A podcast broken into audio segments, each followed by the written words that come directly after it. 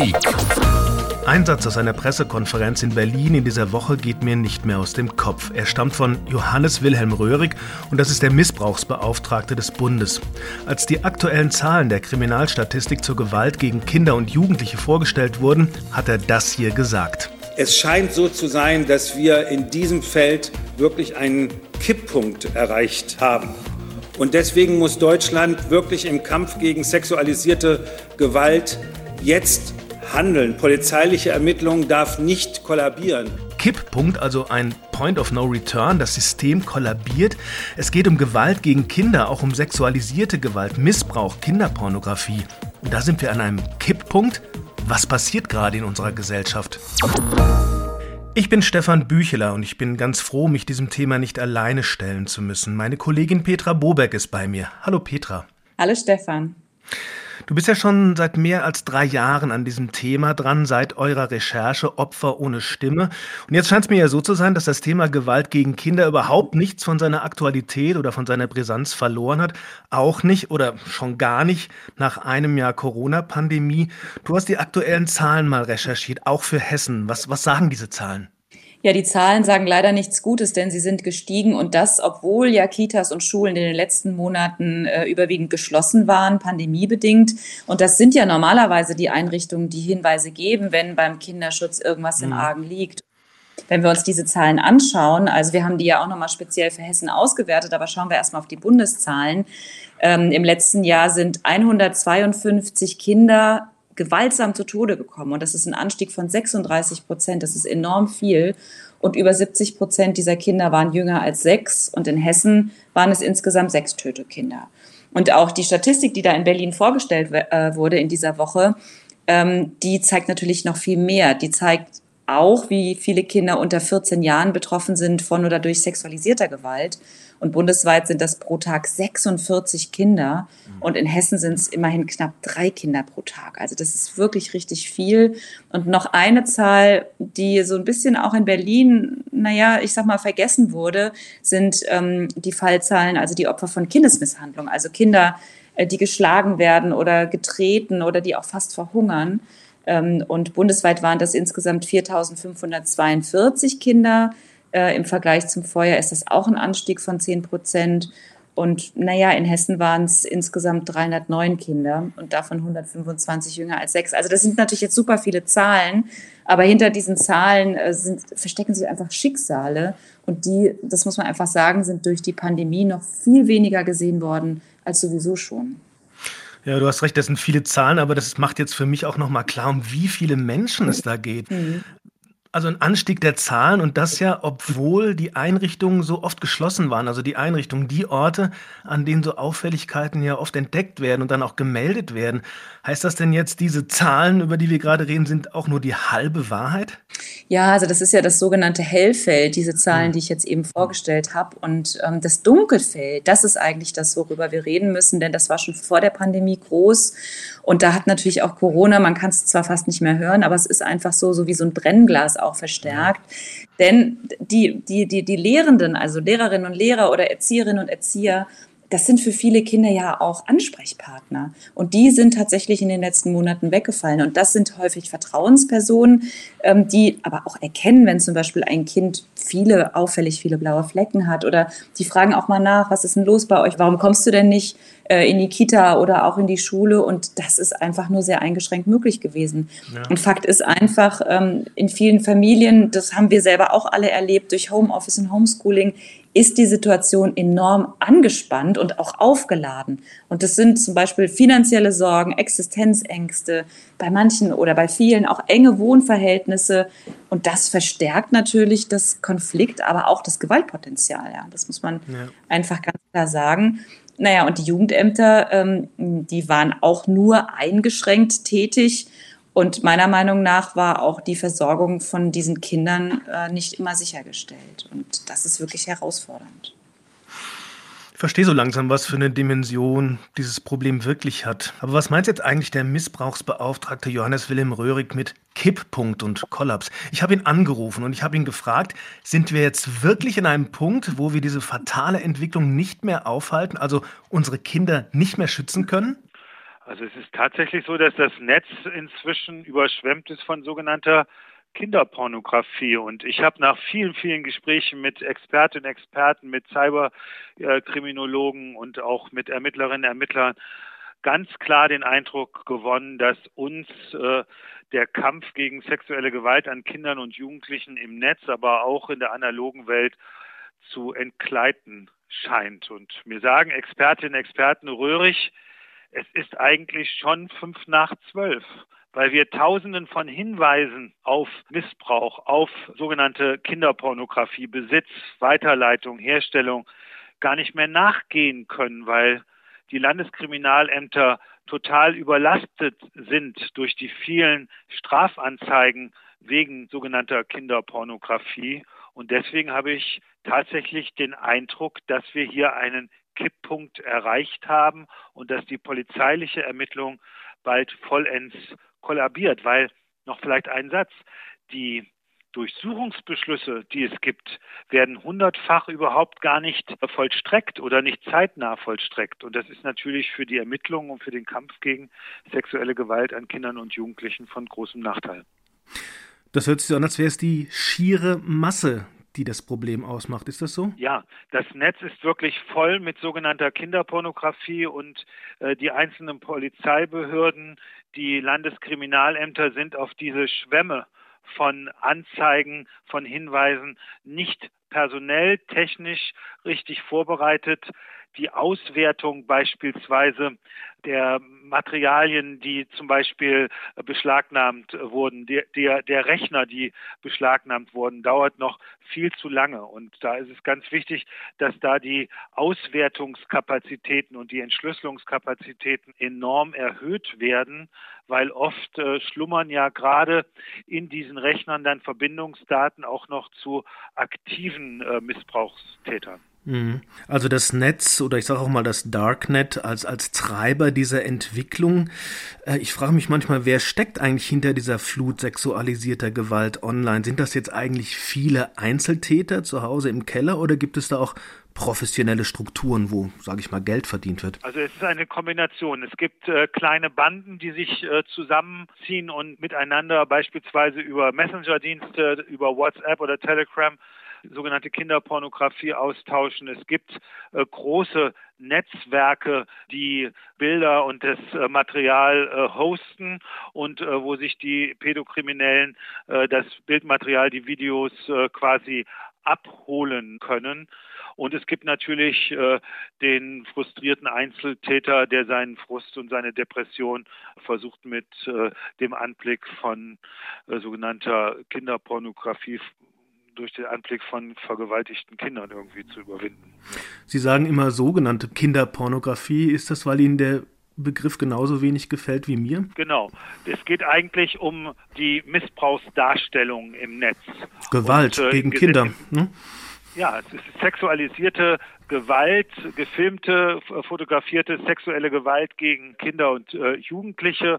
Und im Gesetz steht halt noch äh, so, äh, Kinderpornografie, aber äh, das, hier geht es allein um Gewalt, um perfide Gewalt gegen Kinder und nicht um irgendetwas, was mit Pornografie oder Erwachsenenpornografie vergleichbar ist. Sie haben gerade so kurz angedeutet, der frustrierte Einzeltäter, und da ist mir sofort eingefallen, Corona-Pandemie, Leute sitzen zu Hause, sind noch frustrierter als sonst. Äh, welche Rolle spielt eigentlich die Corona-Pandemie? Spielen diese Lockdowns äh, im Zusammenhang mit dem Anstieg der Fallzahlen? Was glauben Sie? Eine ganz wichtige Rolle. Corona spielt eine wichtige Rolle und die Restriktionen der Lockdown, das Verweilen zu Hause äh, steigert offensichtlich den Konsum äh, von äh, sogenannten Missbrauchsdarstellungen, sogenannter Kinderpornografie. Europol hat herausgefunden, dass der Umfang der Nutzung von sogenannter Kinderpornografie im letzten Jahr um 30 Prozent gestiegen ist. Also der Traffic, der Verkehr, der Datenaustausch ist um 30 Prozent äh, äh, gestiegen und äh, das ist natürlich auch erschreckend.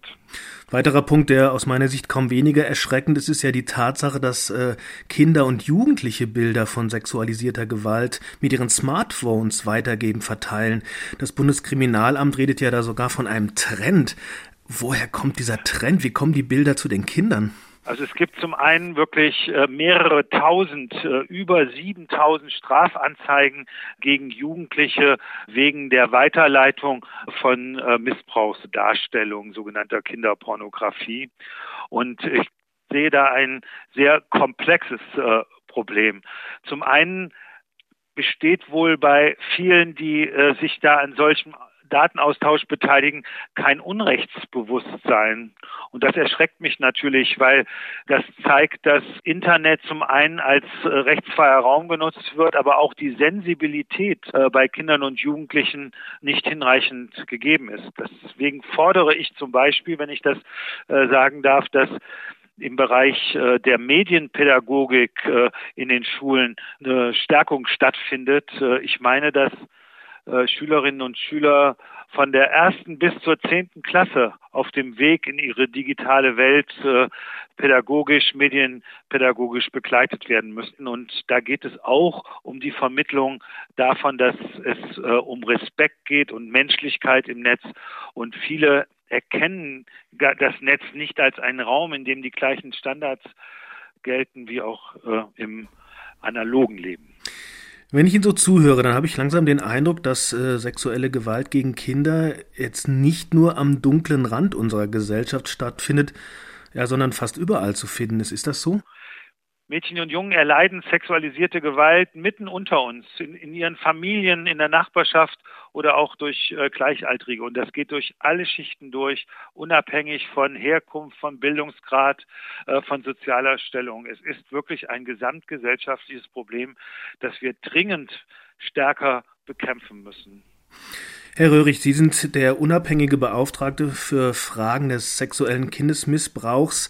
Was muss denn jetzt passieren, äh, damit wir diesen Kipppunkt nicht wirklich überschreiten oder damit wir diese Entwicklung noch irgendwie eindämmen können? Sie haben von den Schulen geredet. Reicht das oder muss noch mehr passieren gesellschaftlich, in unserer Gesellschaft? Es ist wichtig, dass in Deutschland sowohl auf der Bundesebene als auch in allen 16 Bundesländern als auch auf der kommunalen Ebene alle Möglichkeiten gecheckt werden, um den Schutz von Mädchen und Jungen vor sexualisierter Gewalt zu verbessern und auch alle Möglichkeiten gecheckt werden, um betroffenen Mädchen und Jungen bessere Hilfe zu geben. Und die Erwachsenen, die um die Kinder herum sind, egal ob in der Kita, in der Schule, im Sportverein oder auch äh, im familiären Kontext, müssen sensibel sein und dürfen zum Beispiel sexuelle Übergriffe nicht einfach nur akzeptieren oder wegschauen, äh, wenn ihnen das unangenehm ist, sondern sie müssen auch eingreifen. Das ist ganz wichtig. Und wir brauchen dringend in allen Einrichtungen, wo Mädchen und jungen Erwachsenen anvertraut sind, Schutzkonzepte, institutionelle Schutzkonzepte, sodass einmal dort in Schulen, in Kitas, in Sportvereinen äh, nichts passiert, aber auch dort Mädchen und Jungen, die ander, anderswo sexuelle Gewalt erleiden, dass sie da Wege zur Hilfe aufgezeigt bekommen. Das ist ganz wichtig. Das ist eine alte Forderung. Wir sind in den letzten Jahren da schon kleine Schritte vorangekommen, aber wir bieten leider heute im Jahr 2021 den Kindern noch nicht den möglichen Schutz. Wir wissen eigentlich in Deutschland, wie man Kinder vor sexualisierter Gewalt gut schützen könnte.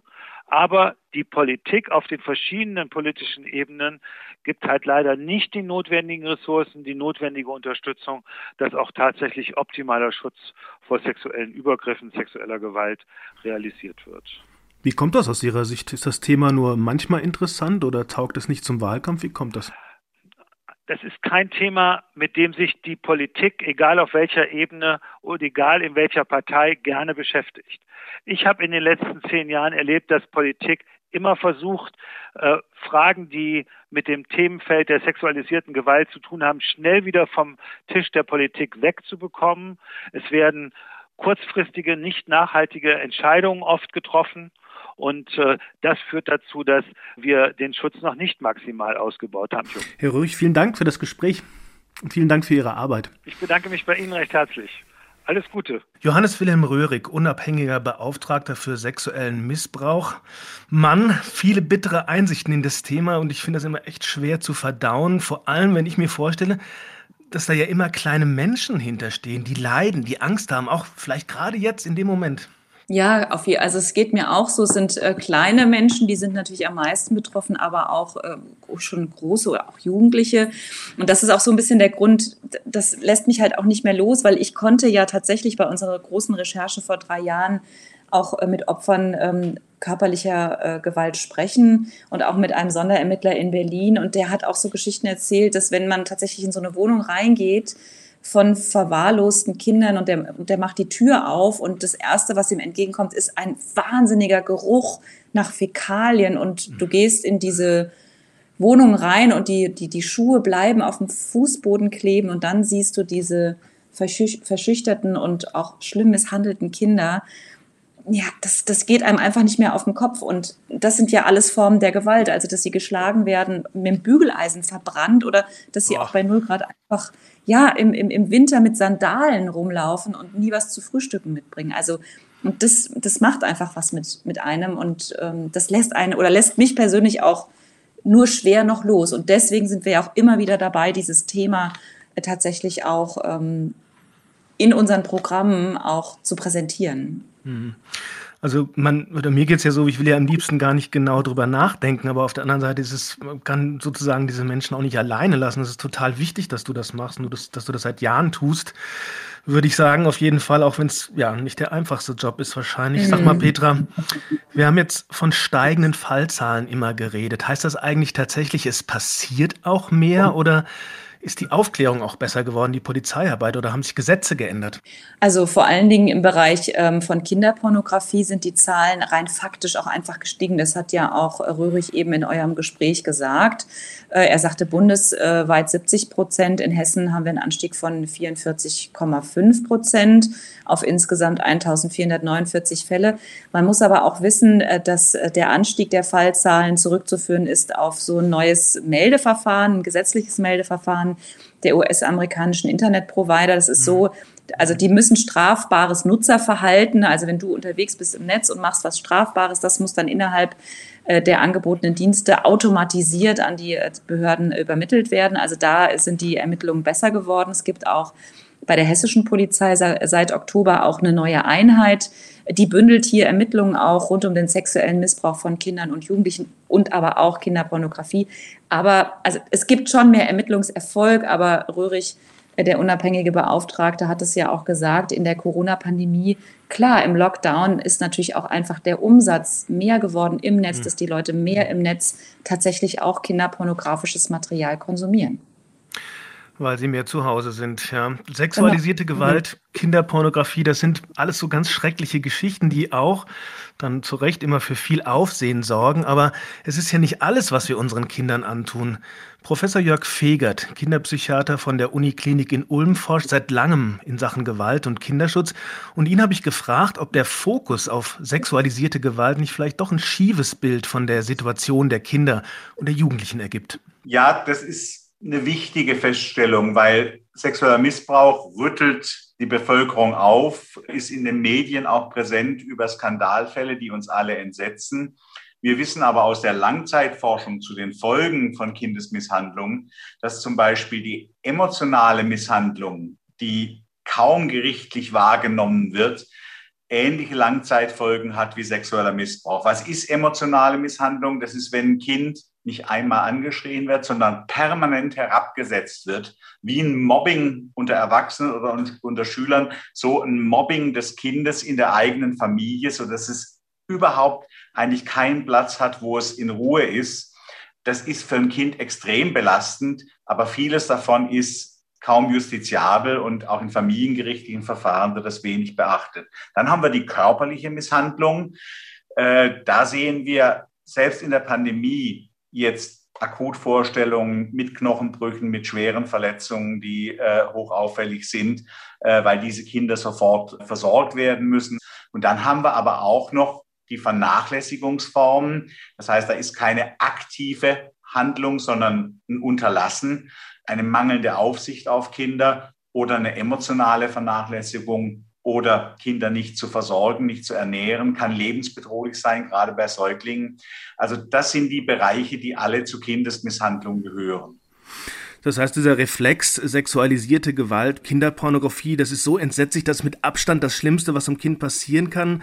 Und daneben sind so ja, ein paar Schläge vergleichsweise harmlos, ist, ist eine komplett falsche Einschätzung, wenn ich das richtig verstehe, oder? Ja, das ist eine falsche Einschätzung. Wir haben auch als Menschen und Kinder nur ein bestimmtes Repertoire zu reagieren. Also wir haben nicht spezifische Symptome für spezifische Misshandlungsformen, sondern alle reagieren mit ähnlichen Belastungen, die vor allem die Entwicklung beeinträchtigen und zeigen dann im längeren Verlauf Traumafolgestörungen.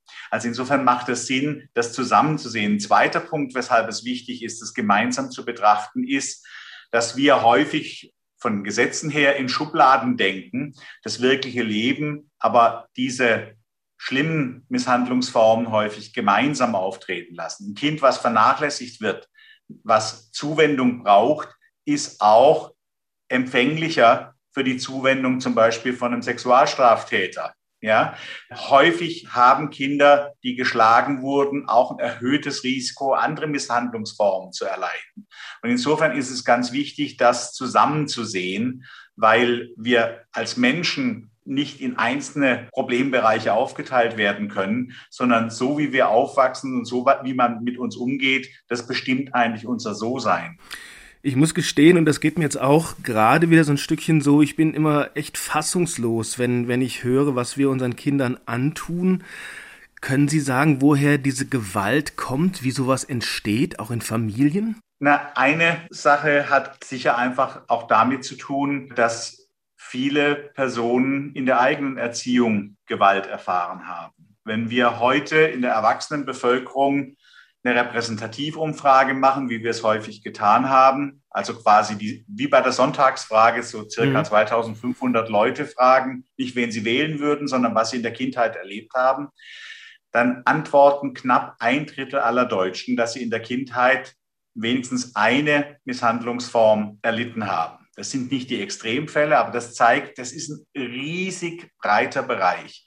Und wenn wir dann schauen, wie es heute mit Einstellungen zu Körperstrafen aussieht, mit Einstellungen zu Misshandlung, dann haben wir ja 2000 den Einschnitt gehabt, dass die gewaltfreie Erziehung endlich ins bürgerliche Gesetzbuch kam, nachdem das Verfassungsgericht lange das angemahnt hatte. Ja?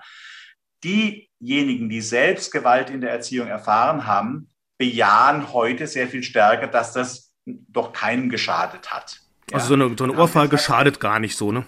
Genau, ne, oh, schadet doch nicht und haben deshalb auch ein höheres Risiko, das weiterzugeben. Ja? Und deshalb denke ich, ist es ganz wichtig, hier spezifisch in der Prävention auch anzusetzen. Und trotzdem ermutigt mich da auch in unseren letzten Umfragen, dass die Mehrheit vor allem der Mütter, selbst diejenigen, die Gewalt erfahren haben, dezidiert versuchen, ihre Kinder anders zu erziehen und denen quasi eine neue Entwicklung zu geben. Die Problem, Bereiche sind die Männer und vor allem Männer, die an autoritäre Erziehung glauben und eher autoritäre Tendenzen haben. Also es kommt darauf an, was ich selber mitbringe, sozusagen in die Erziehung, in, in meine Familie. Äh, aber ich kann mir vorstellen, dass auch die Lebensumstände unter Umständen eine Rolle spielen. Und jetzt denke ich an die Corona-Pandemie mit diesen ganzen Einschränkungen. Hat sich da die Lage nochmal verschärft? Hat das Auswirkungen? Naja, wir haben sehr viele Beobachtungen und die zeigen, dass der Stress in den Familien natürlich jetzt über die lange Zeit angestiegen ist. Im ersten Lockdown gab es auch noch eine ganze Zahl von Familien, die das wie Ferien mal genossen hat und als eine besondere Situation erlebt hat. Da war wirklich so die Schere auseinandergegangen von denen, denen es vorher schon sehr schwierig ging, die dann im Lockdown noch besonders gelitten hatten, weil diese Kinder, die mehr Unterstützung auch draußen bekommen haben, hatten die nicht mehr, weil sie nicht mehr in die Schule gehen konnten. Mittlerweile ist eine allgemeine Lockdown-Müdigkeit, ein hoher Stress innerhalb der Familie, diese Herausforderungen, die Familie schultern musste, Homeoffice, Homeschooling, alles zu Hause, den Ausgleich auch zwischen den Elternrollen, das ist schon eine große Belastung. Und sobald man dann zum Beispiel nach einer Trennung Umgang realisieren wollte, wen darf man dann überhaupt noch sehen? Dann pendelt ein Kind schon zwischen zwei Haushalten. Das waren alles Stresslagen. Und wir haben nach dem ersten Lockdown gemerkt, nachdem die Kinder wieder in die Schule gehen konnten, sind unsere Meldungen in der medizinischen Hotline deutlich angestiegen und es gab einen hohen Beratungsbedarf bei den Ärztinnen und Ärzten und bei den Helfern. Und das wird jetzt genau wiederkommen. Das heißt, wir haben eigentlich eine Problemlage mit Ansage, wenn Schule wieder losgeht, gibt es Kinder, die chronifiziert Ängste entwickelt haben, die jetzt ständig Schule vermeiden konnten. Die brauchen Unterstützung. Es gibt derzeit einen Anstieg von Essstörungen. Es gibt viele andere Probleme, aber es gibt halt auch die Folgen von Stress in der Familie, Streit, Misshandlung, Vernachlässigung. Und darauf müssen wir gerüstet sein. Wir haben ja in der Corona-Pandemie so viele Dinge eigentlich von der Wissenschaft gesagt, das kommt als nächstes. Und man hat eigentlich immer erst angefangen zu reagieren, wenn die Kapazitätsprobleme schon da waren. Mein Appell wäre jetzt, diese klaren Indikatoren ernst zu nehmen und uns für den Herbst vorzubereiten, wenn Schule hoffentlich wieder für alle losgeht, dass wir dann auch wirklich den Kindern und Jugendlichen zuhören können und wer Hilfe braucht, dann auch Hilfe bekommen kann. Können Sie mir da ein Beispiel sagen, was eine konkrete Hilfe sein könnte für eine Familie? Ja, dass man zum Beispiel im Sommer auch Freizeiten organisiert. Ich hatte letztes Jahr so einen Artikel rausgehauen. Äh, in einem Interview hatte ich gesagt, dass ich das bewundere, wie die Medizinstudierenden eingebunden sind, bei uns im Krankenhaus Testungen übernehmen und, und so weiter. Und ich mich wundere, warum Pädagogikstudenten nicht im Sommer mit Tests und so weiter Kinderbetreuung organisieren. Die PH in Ludwigsburg hat das aufgegriffen und hat ein traumhaftes Sommerprogramm organisiert, teilweise auch mit Lernunterstützung, aber mit ganz vielen tollen kreativen Aktivitäten in Kleingruppen, die getestet, also alles, alles hygienekonform mit einem super Ergebnis. Warum können wir das nicht systematisch in der Breite aufziehen, dass Eltern wissen, wo bekommen sie im Sommer ihre Ferienbetreuung für die Kinder, wenn sie nicht in Ferien fahren können?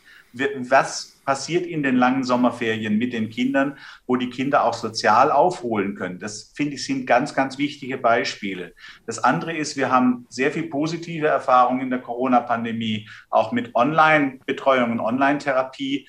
Wahrscheinlich müsste man auch Hotlines machen, die relativ schnell abklären können, braucht es nur ein paar Tipps oder geht es hier um fast schon lebensbedrohliche Entwicklungen wie bei einer Magersucht. Also dass wir etwas mehr sortieren können, wer muss jetzt vorrangig versorgt werden und bei wem helfen vielleicht ein paar Tipps und Beratungen. Also hier gibt es eigentlich sehr, sehr viel zu tun.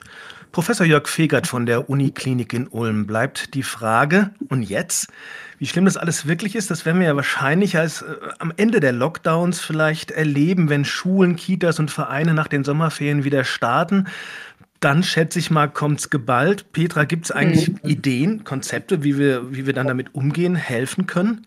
Naja, alle fordern die jetzt. Also ähm, Professor Feger zum Beispiel und auch andere Kinderschutzexperten, die äh, fordern eigentlich so eine Art Recovery-Plan. Also nicht mit dem Marshall-Plan zu vergleichen, aber dass einfach auch tatsächlich ein Investment in die Familien äh, jetzt auch gesteckt wird, würden wir jetzt aus wirtschaftswissenschaftlicher Perspektive sagen. Aber eben genauso wie Wirtschaft und Gastronomie äh, wieder aufgebaut werden soll, ähm, müsste auch noch mehr als das zwei Milliarden Paket der Bundesbildungsministerin Karliczek sozusagen äh, in die Familien fließen und die Kinderschützer die sagen einfach, wir brauchen so eine Art Erholungsprogramm für Eltern, äh, die Möglichkeit aber auch äh, gezielte Angebote für Kinder und Jugendliche, die das brauchen. Also dass wir nicht nur solche Schulchecks machen, ne? also wie gut oder schlecht sind die Kinder ähm, schulisch durch die Krise gekommen, sondern eben auch ähm, emotional und das ist einfach ganz wichtig, dass wir das jetzt schon denken, äh, damit dann im Sommer, wenn die Zahlen vermutlich durch die Decke gehen werden und auch wieder mehr Hilfebedarfe bei den Jugendämtern ankommen,